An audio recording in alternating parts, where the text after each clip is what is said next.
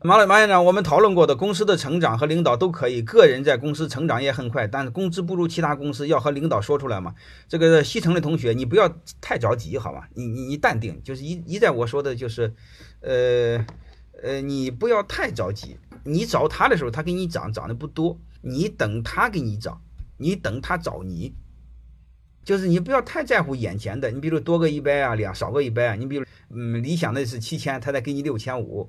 嗯，或理想的是一万五，他再给你一万三，哎，这些我你真的别太在乎，你就一年才少多少钱？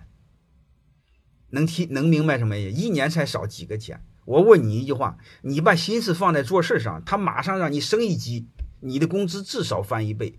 如果你的工资至少翻一倍，各位，你家的纯利润至少翻五倍到十倍，能明白了吗？你比如你现在一个月一万块钱，你家最多存钱存一千。如果你现在一个月收入是两万，你一月可能最佳存钱可以存到七千存款，你的收入翻一倍，但是你家的存款可以翻七倍。